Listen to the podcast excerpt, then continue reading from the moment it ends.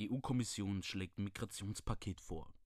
Bei der Verteilung von Asylbewerbern sollen künftig verstärkt die Bedürfnisse der Mitgliedstaaten berücksichtigt werden.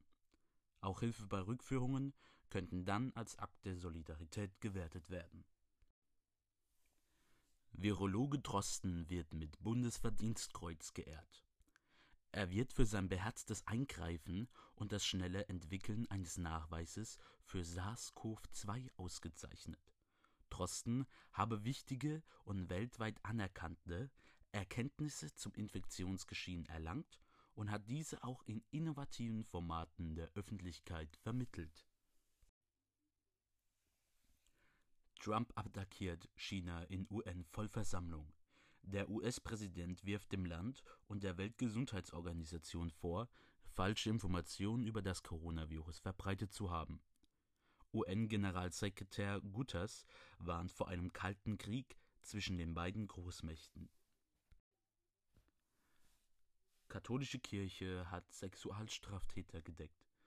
Führende Kirchenleute in München, Essen und Rom haben einen als Sexualtäter verurteilten Priester über Jahre geschützt und seine Opfer ignoriert. Das legt ein kircheninternes Dokument nahe.